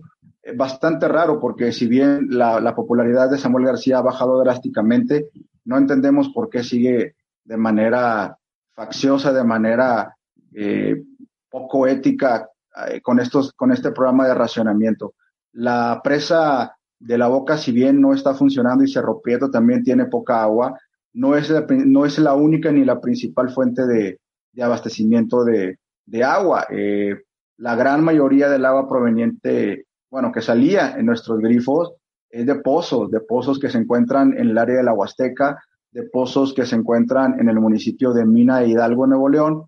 y las presas sí bien eh, eran parte de, del, del abastecimiento, no era el principal. Entonces, insistimos, la crisis es artificial, está siendo artificialmente agravada por el, por el gobierno y la gente en algún momento va a haber un estallido social. Nosotros como sociedad organizada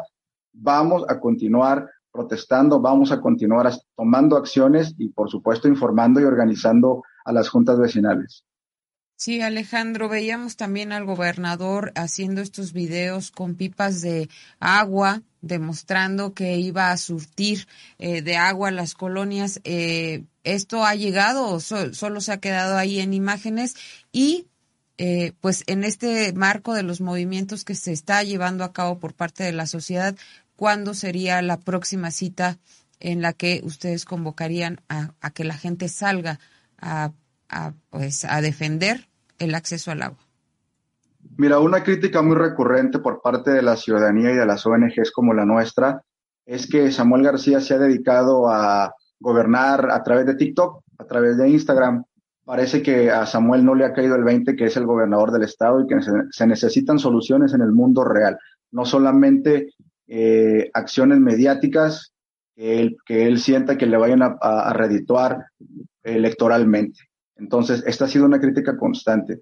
Eh, nosotros estamos tratando de que esta, esta, al final de esta misma semana podamos tener organizadas a las juntas vecinales. Sin embargo, por un tema de, de, conveniencia, no quisiéramos hacer pública todavía la fecha, el día, la hora. Eh, queremos que sea algo que tome por sorpresa al gobierno, también para evitar la represión, porque si han habido ya algunos, eh, algunos conatos, el mismo secretario de gobierno de, de Nuevo León ha dicho en días pasados, en una amenaza velada, que ya no iban a permitir que los colectivos o que la sociedad organizada se manifestara de ciertas maneras. Ya no iban a tener tolerancia, básicamente. Entonces tenemos que ser discretos en, este aspecto. Eh, obviamente, con toda oportunidad se lo avisaremos a los distintos medios de comunicación como contralínea. Y eh, pues nada, simplemente comentarles que eh, creemos que es importante hacer eco en los medios de comunicación como el de ustedes, se los agradecemos. Y la sociedad va a hablar y la sociedad hablará y se va a hacer escuchar. Y Alejandro, también preguntarle eh, si ustedes han tenido contacto con algunas otras organizaciones a nivel nacional o incluso de otras entidades federativas que estén camino a también enfrentar crisis de agua. Ya se sabe a nivel mundial que poco a poco las grandes ciudades van a llegar a este tan temido día cero en el cual pues ya no se cuente con agua para la población. En este sentido, preguntar si ha habido este acompañamiento por parte de otras organizaciones a nivel nacional o incluso de los estados para también eh, pues ir visibilizando que esto no es un tema solo de Nuevo León y no solo en este momento, sino que es algo a lo que nos vamos a enfrentar prácticamente todos los seres humanos en el planeta. Bueno, ante ya la terquedad del gobierno del Estado, vamos a vernos en la necesidad de contactar a otras organizaciones, probablemente ya de, de carácter eh, nacional, probablemente también internacional. Hasta el momento no hemos tenido contacto con ellas, nos hemos abocado más a la defensa del agua con los propios ciudadanos, habitantes de, del área metropolitana de Monterrey, pero por supuesto no descartamos hacerlo. Probablemente sea, como te comento, necesario debido a que no vemos la salida, el, el gobierno del estado de Nuevo León está completamente completamente cerrado. Ellos siguen en su, ellos siguen en su, eh, en su argumento de que la crisis este, continuará hasta que no eh, vengan las lluvias que por lo general ocurren en el mes de agosto y septiembre de manera natural. Esa es la estrategia del gobierno de Samuel García, esa es la estrategia de Juan Ignacio Barragán, director de agua y drenaje. Esperar por las lluvias, esperar a que venga un fenómeno meteorológico, un huracán, una tormenta tropical, para, eh, así lo dijeron ellos, para empezar a, volver al suministro regular del agua aquí en el área metropolitana de Monterrey.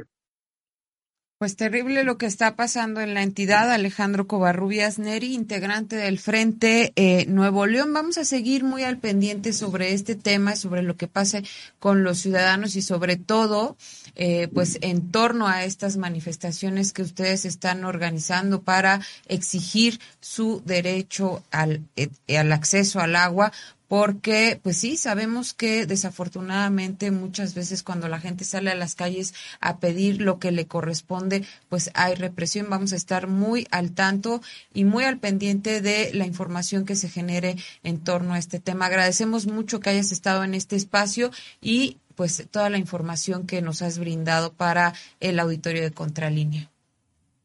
Muchas gracias, Erika. Muchas gracias, Nancy, por el espacio. Que estés muy bien. Pues sí, vamos a seguir muy al pendiente, Nancy Flores. Y bueno, decir que en esta lista que eh, pues está en poder del Frente Nuevo León y que también aparece pues ya verificada en el registro de la Comisión Nacional del Agua, aparece la empresa Ternium México, que es la que encabeza la lista de acaparadores del agua en la entidad con 14.654 millones 772 mil litros de agua anuales. Esta eh, es una compañía de origen italo-argentino que produce 1.500 toneladas de metal al año según su información corporativa y es una de las principales productoras de metal en América Latina. También cuenta con centros productivos en Argentina, Colombia, Estados Unidos, Guatemala y por supuesto México. Eh, así es que el metal eh, la producción del metal está generando también parte de este acaparamiento. Y en esta lista que eh, tuviste eh, pues acceso y en la cual verificaste a través de los propios bases de datos de la Conagua, pues también aparece la cervecera Cuauhtémoc Moctezuma como segunda acaparadora del agua en el estado con un consumo anual de 6.980 millones de litros anuales. La empresa fusionada con el grupo cervecero holandés Heineken opera con siete plantas y pues ya nos decía Alejandro Covarrubias precisamente esta parte donde no se le cierra la llave a las eh, grandes empresas, a las transnacionales, sino que se le cierra la llave a las personas, a los seres humanos. Recordar que hay eh, pues una crisis que se está viviendo en este momento en Nuevo León y que esta crisis pues afecta a todas las personas y también a los animales y esto no ocurre así para la gran industria.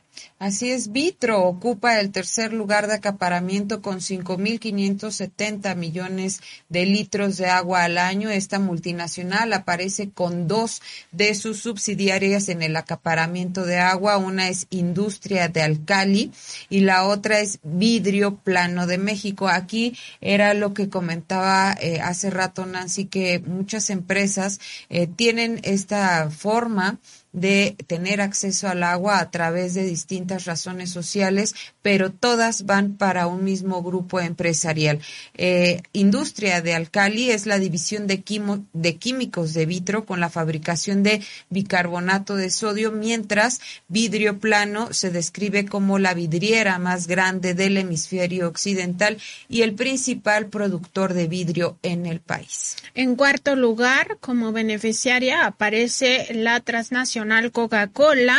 y bueno, esta eh, lo hace a través de tres subsidiarias, bebidas mundiales con 2.725 millones 271 mil litros de agua al año, Grupo Embotellador Noreste con 1.400 millones y Compañía Topo Chico con 1.210 millones de litros de agua explotada anualmente. Así es, ya habíamos comentado, eh, pues en, en, algún programa anterior, pues todo lo que hace Coca-Cola, dónde se encuentra y que no solamente, ahora vemos que no solamente en, eh, en Nuevo León es que está acaparándose y haciéndose del recurso hídrico a través de distintas subsidiarias, es en todo el país eh, donde está operando esta gran empresa transnacional. Tenemos pues eh, varias, varias marcas como Arca Continental, eh, también está a nombre de FEMSA, de Bepensa, de Corporación Rica, de ECO, de Nayar,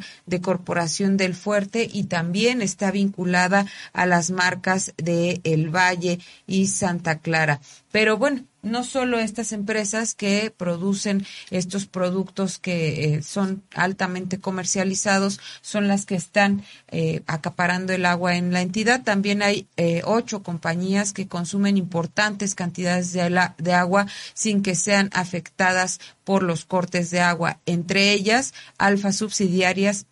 Parque Fundidora, San Juan Compañía de Bienes Raíces, Ucar Carbón Mexicana, operadora de inmuebles del Oriente, Proteínas Naturales, comercializadora de productos básicos y Grupo Terral Quimia. Pues sin duda, una investigación extensa la que nos presentas este día, sobre todo para ir visibilizando cómo va eh, la explotación de agua por cada una de estas grandes industrias. En el caso de Alfa Subsidiarias, eh, esta se ubica eh, con una explotación de 3.137 millones 888 mil litros de agua anuales que tiene concesionados. Se trata de una empresa mexicana involucrada en la producción de embutidos de la marca San Rafael. El grupo Alfa tiene ingresos por alrededor de 15 mil millones de dólares reportados en su información corporativa correspondiente a 2021 y bueno, esta compañía está presidida por el empresario Armando Garza Sada y tiene presencia en 23 países, se operan 99 plantas, es decir que Garza Sada es uno de los apellidos que además eh, de las personas físicas eh, que con más recurrencia se encuentran estos apellidos en estas bases de datos porque en lo individual también tienen eh, pues estas concesiones de agua, estos pozos asignados y esto significa que en términos generales tanto alfa subsidiarias como la familia Garza Sada pues concentran una importante eh, abastecimiento de agua. A ellos no se les corta, no se les cierra la llave. Por el contrario, a la ciudadanía sí se le hace. Así es, Parque Fundidora también cuenta con 2.245 millones 360 mil litros de agua anualmente y este espacio público, eh, otrora el horno más importante de acero en el país, es la sede de espacios como el Centro Internacional de Negocios Monterrey, la Arena Monterrey, espacio para conciertos y espectáculos, así como el Auditorio Banamex, considerado como una de las principales salas de espectáculos en México, entre otros espacios de eh, pues entretenimiento, de divertimiento. Así es que pues no solamente estas inmobiliarias y eh, embotelladoras tienen tanto acceso al agua, también eh, pues estos espacios para divertirse muy urgente resultaría que la Comisión Nacional del Agua haga ya un diagnóstico de cómo se encuentra la explotación de agua a nivel nacional y de cuánto nos eh, vamos a tardar en llegar a estos eh, tan, eh, digamos, temidos días cero en las grandes ciudades del país y sobre todo en el resto de los rincones de esta nación. importante porque, pues, como vemos, a unos sí se les corta el acceso al agua y a otros, las grandes corporaciones, no. En el caso de San Juan, compañía de bienes raíces, eh, se le han asignado un mil novecientos cincuenta y ocho millones seiscientos ochenta mil litros de agua al año. Operadora de inmuebles de Oriente tiene un mil ciento setenta y tres millones seiscientos setenta y nueve mil, mientras que Grupo Terralquimia eh, cuenta con eh, una asignación anual de setecientos veintinueve millones. Estas son las tres compañías operadoras de bienes raíces con mayor dotación de agua para sus negocios inmobiliarios. Recordar que estas no son las únicas, Erika Ramírez, estas son solo una muestra, una pequeña muestra de 12 multinacionales que acaparan el agua, pero detrás de ellas hay eh, decenas, centenas de empresas que se han asentado en Nuevo León y que eh, pues tienen acceso total a estos mantos hídricos mientras la población sufre de esta falta de abastecimiento. Por eso es que la sociedad ha llevado este lema de no es sequía, es saqueo, todo esto pues en contra de esta política de acaparamiento por parte de la industria y comentarte Nancy que entrevistamos al sociólogo y estudioso del agua Raúl Rubio Cano, quien también nos habló de lo que está pasando en Nuevo León con esta crisis y el por qué se ha dado esta situación en el país. Tenemos dos audios breves pero eh, pues me gustaría que los escucháramos a continuación. Bueno, lo primero es que no es, eh, no es sequía, sino es saqueo. Es una consigna que se ha manejado aquí por parte de eh, los activistas que están luchando contra esta gran mentira. ¿Y por qué? Porque, pues, en Monterrey prácticamente se pierde una presa del cuchillo cada año, que equivale esto a alrededor de eh, mil millones de metros cúbicos eh, que captura esta presa o un poco más. Ahí están las palabras de Raúl eh, Rubio Cano, sociólogo y estudioso del agua desde 1985. Él también habla, pues, precisamente de esta crisis hídrica y, sobre todo, de eh, la falta de planeación y las sequías y todo lo que estamos viviendo en este momento. Vamos a escucharlo. Entonces tenemos aguas superficiales que sí han sido golpeteadas por todo un proceso de sequía que se está viviendo en la región, pero en realidad también tenemos agua subterránea, poco estudiado, pero ahí está, ¿verdad? Y tenemos un saqueo espantoso de esas dimensiones de una presa del cuchillo. Cuando yo presenté estas críticas que el doctor había manifestado y que lo escribimos, pues eh, el director de agua y drenaje en ese entonces, eh, Emilio Rangel Buchar, decía, no, pues esto no, no, es posible.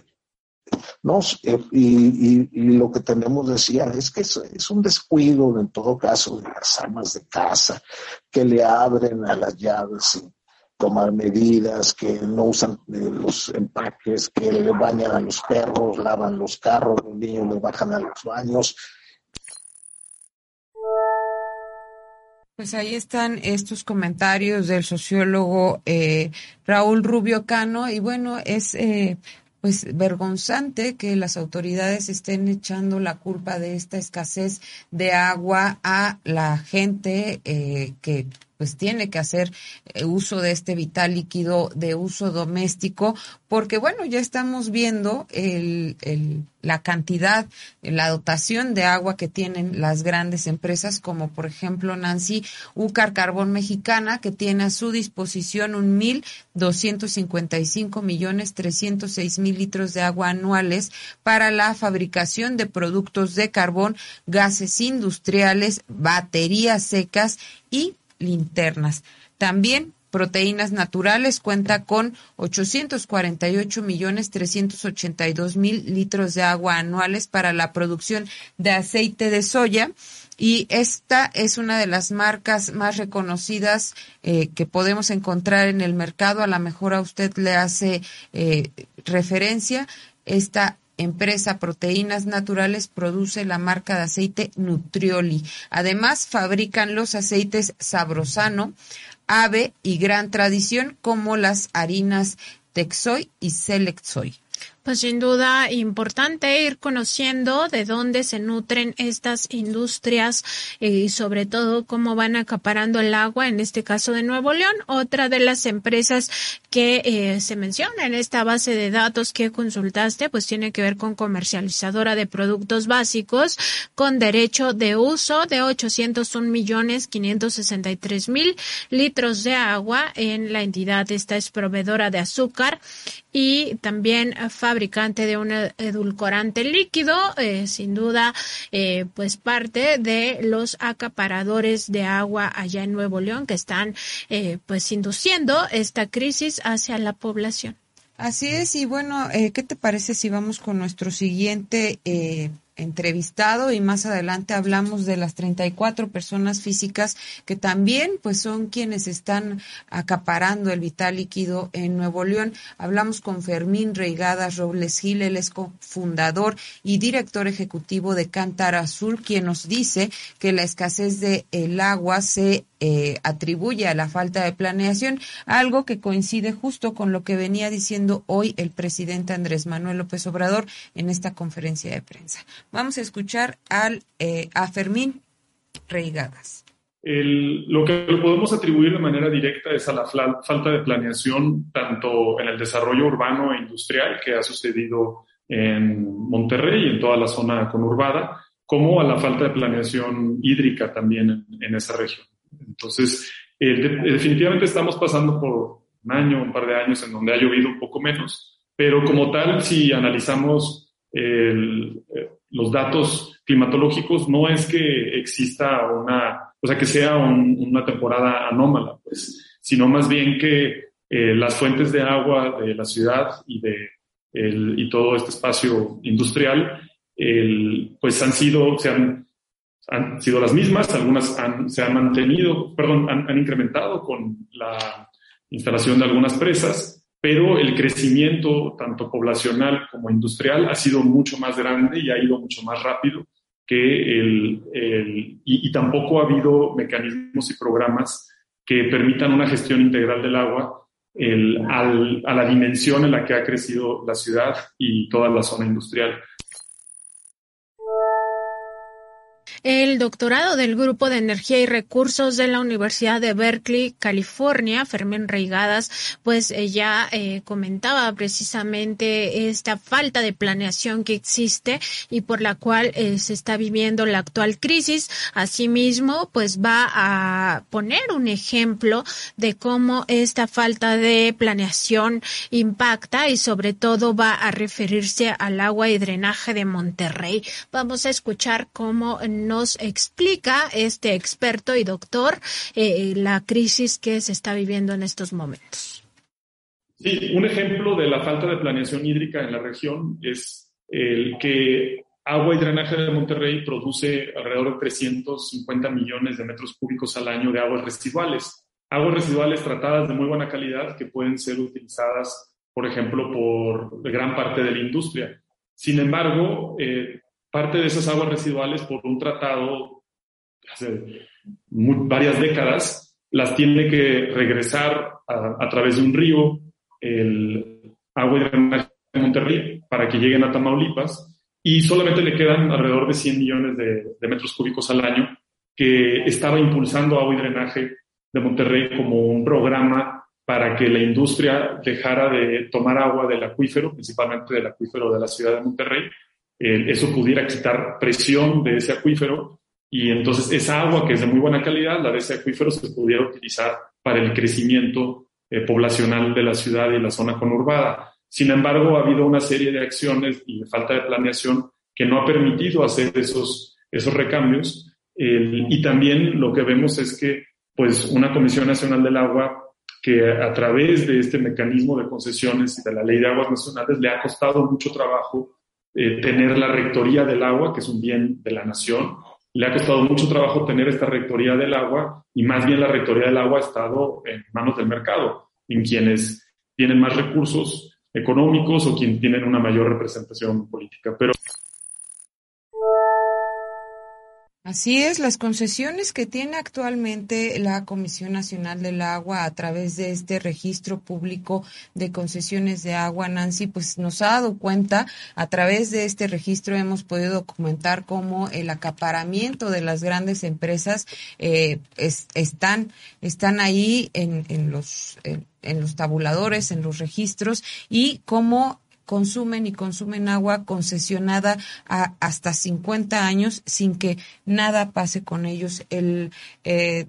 doctor Fermín Reigadas pues también nos habla de quiénes son los más afectados por estos tandeos que eh, ya nos comentaban eh, se hacen de 4 de la madrugada a 10 de la mañana.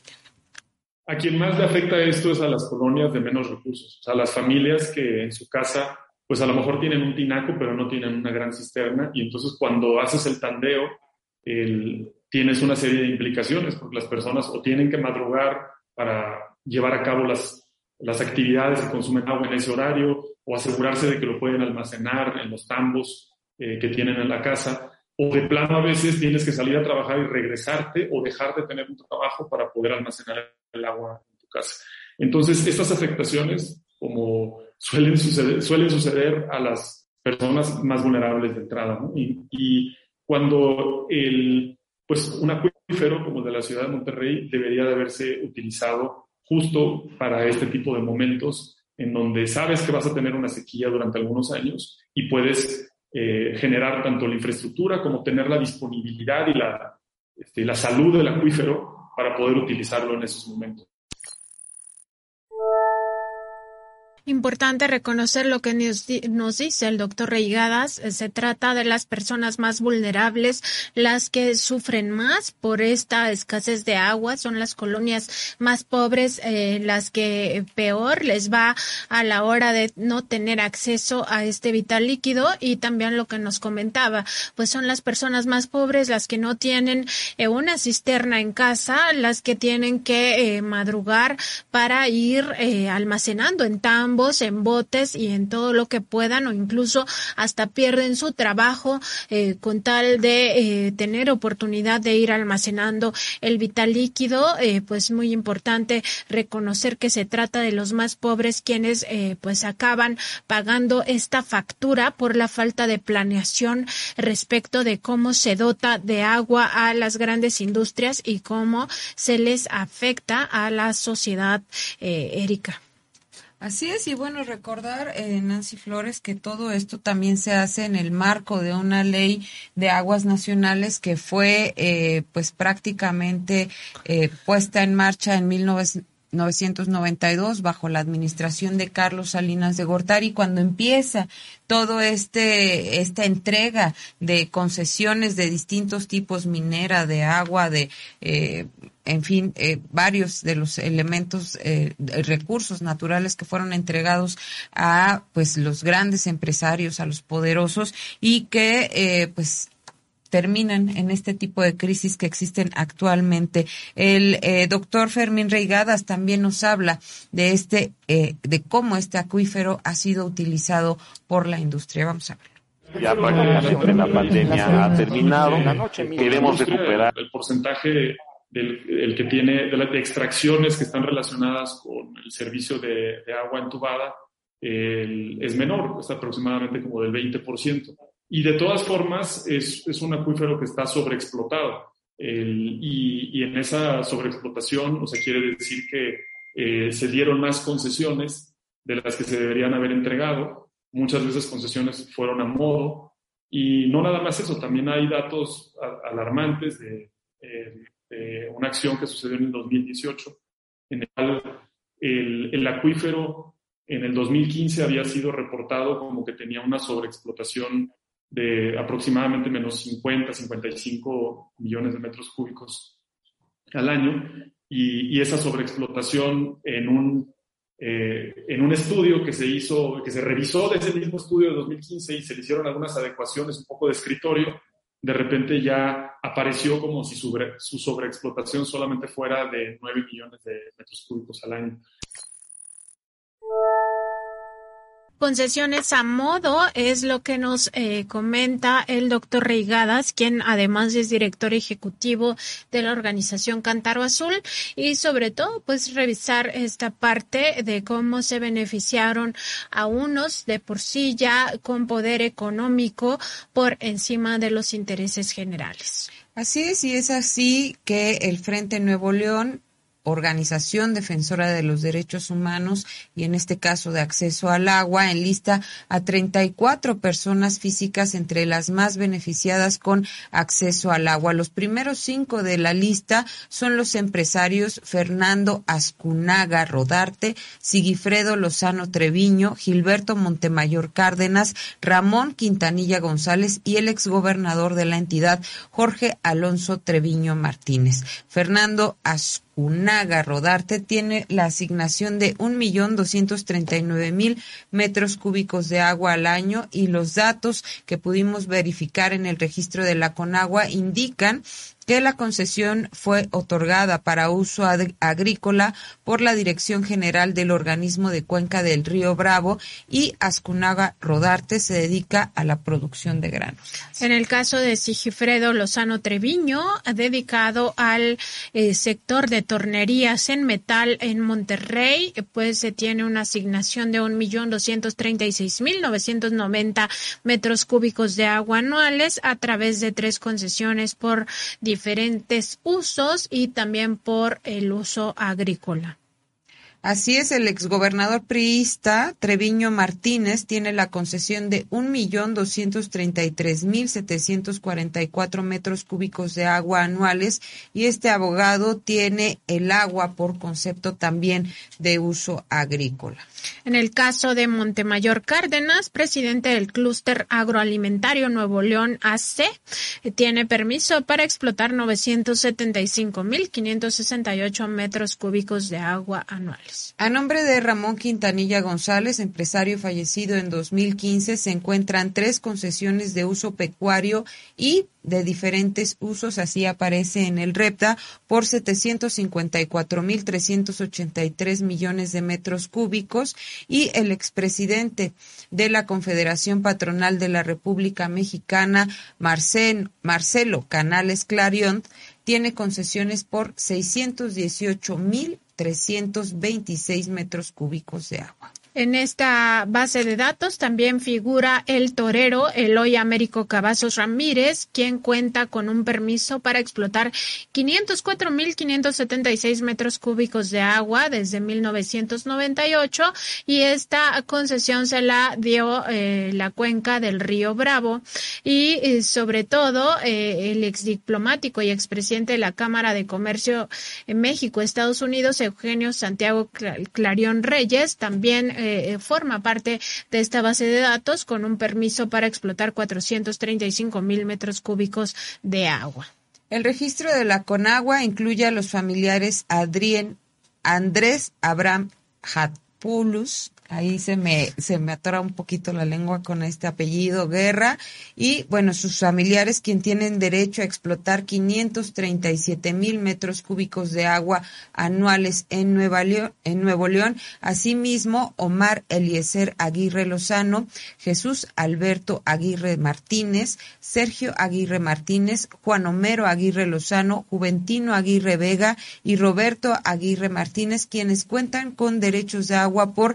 522.980 metros cúbicos de agua al año. Otra familia que ha sido beneficiada es la de los hermanos Sepúlveda García, de nombre Edelmiro Isidoro, Humberto Homero, Horacio Julián Héctor y Hugo. Eh, concentran 690 mil metros cúbicos de agua anuales, mientras las hermanas Sáenz Cavazos, de nombres Margarita, Ángeles, Marcela, Verónica, Lorena y Lucía, tienen concesiones por 360 mil metros cúbicos de agua.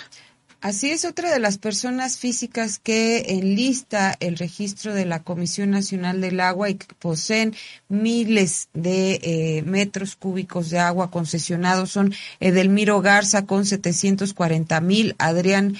Oyervides Rodríguez con 728 mil, Celia Esparza de Cárdenas con 620 mil, Octavio Cavazos Rodríguez con 601 mil, Alicia Quiroga Villarreal con 558 mil, Ovidio Leal Cantú con 546 mil, Eduardo Jesús Barragán Villarreal 528 mil, Alfonso Ligorio García Leal con 515 mil, Oscar García Leal con 434 mil y Juan Manuel Herrera Garza con 423 mil. También eh, se encuentran Jaime Isao Yesaki Cavazos con 418 mil, Adolfo José Treviño Garza con 415 mil, las hermanas Noranelli y Diana Miriam Ayala Ledesma con 408 mil, Cecilia Margarita Elizondo Botello con 396 mil, Raúl Francisco Leal Cárdenas con 392 mil, Patricia Ochoa Leal con 392 mil, Israel Gilberto Garza Gómez 364 mil,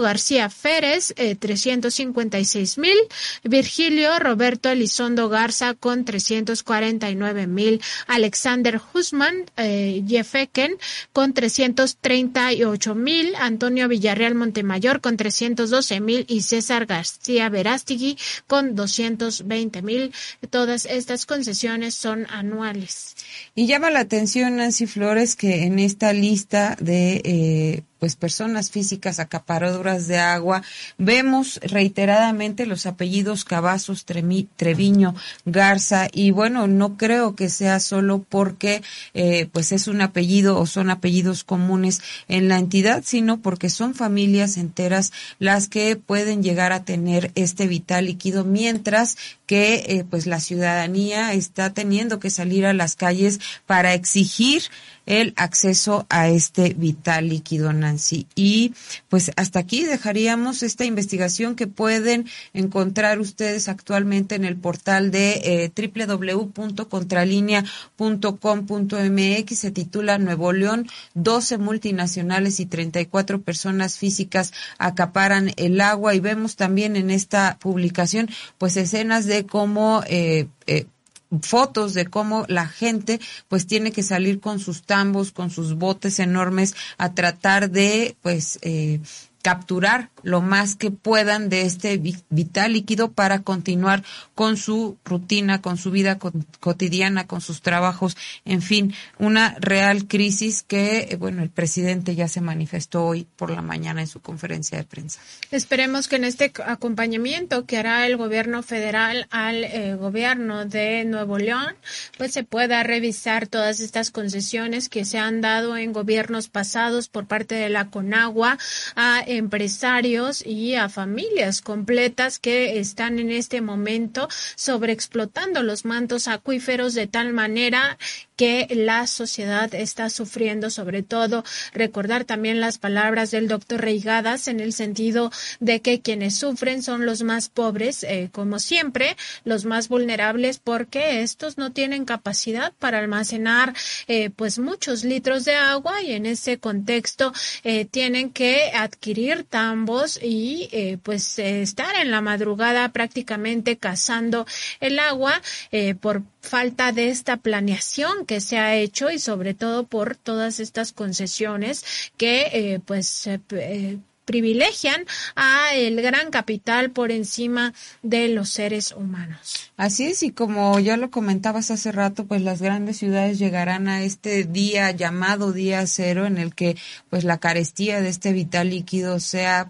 tremenda. Ayer veíamos una portada en el periódico La Jornada sobre eh, Chihuahua, esta, pues sí, sequía que está afectando a la población, pero también a los ganaderos. En Querétaro se han realizado manifestaciones por eh, la falta de acceso al agua y pues usted nos puede comentar cómo está viviendo en su colonia, en su estado, en su comunidad, cómo está viviendo este acceso al agua, porque sabemos que hay una grave crisis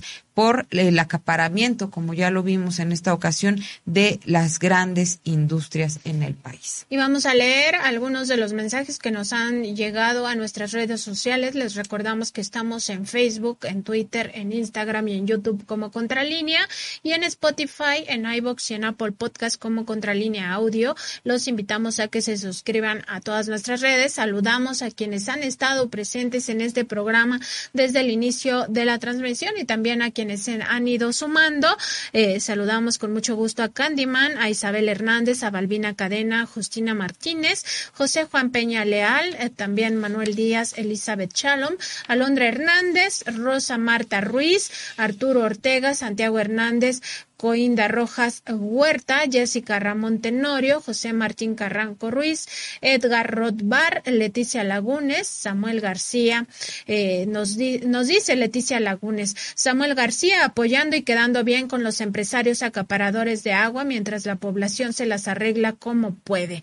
También nos escribe Temis Adonis, los de Nuevo León presumen su crecimiento empresarial y hoy les cobra el precio del desarrollo insostenible. También Víctor Díaz Castaño nos comenta, es una crisis artificial en Jalisco desde que entró el narcoladrón eh, Enrique Alfaro. También ha habido crisis de agua en la zona metropolitana de Guadalajara. Lo hace movimiento eh, narcoinmobiliario para controlar a la población. También Marcela Reynoso nos comenta eh, lo que pasa en Nuevo León se llama corrupción. Y Adolf Roch nos dice las acciones de los gobiernos de Nuevo León en entregar sus recursos naturales a diversas empresas las están resintiendo su pueblo. Pues así es, eh, como hemos visto en este programa, quienes son los más afectados son los más vulnerables. Así es, y también le enviamos saludos a Coy Rojas Huerta, José Rosas, Saúl Elvia Juárez Capilla, Ismael Cerratos, Víctor Aurelio López,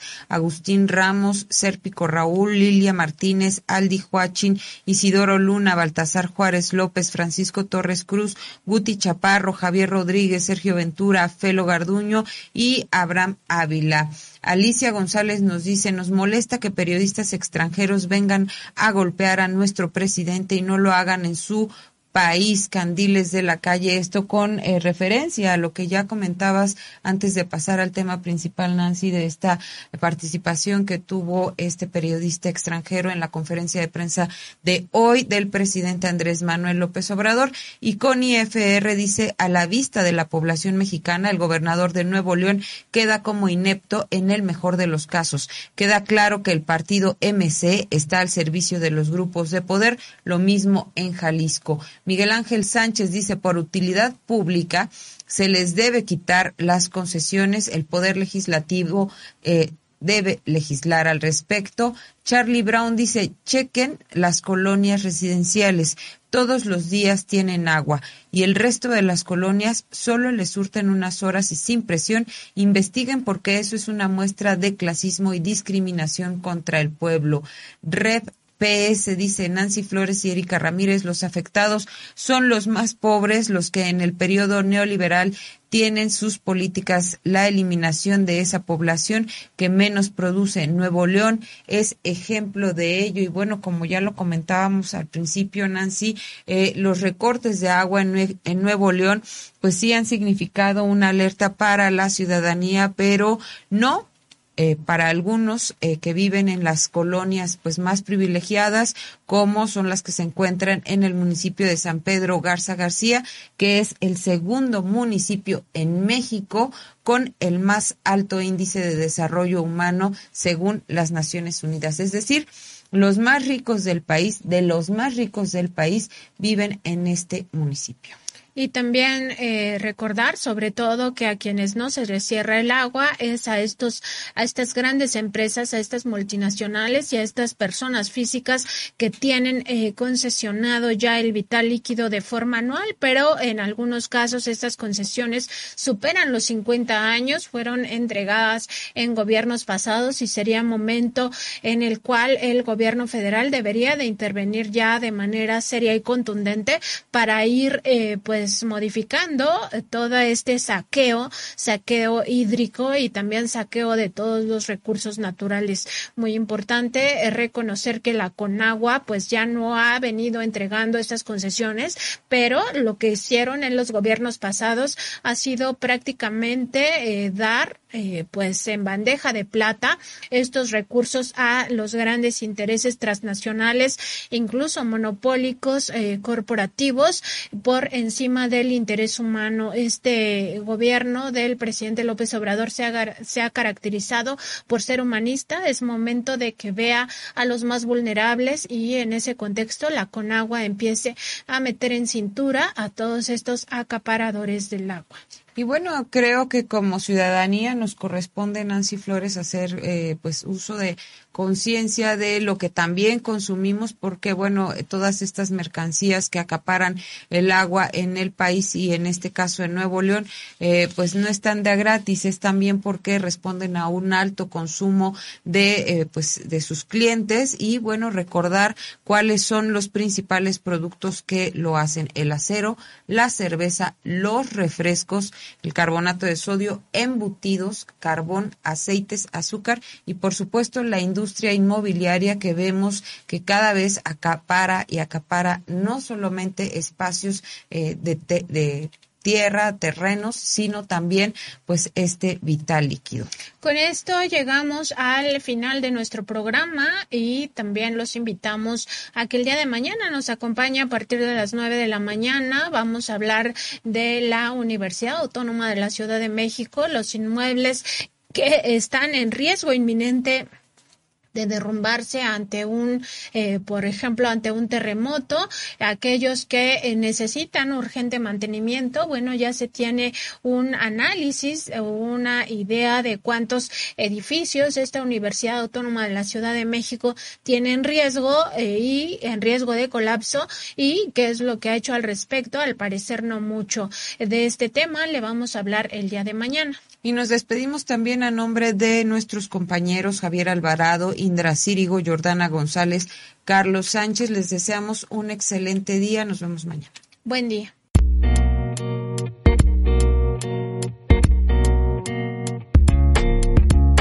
Contralínea Audio presentó el programa informativo de la revista Contralínea, Periodismo de Investigación.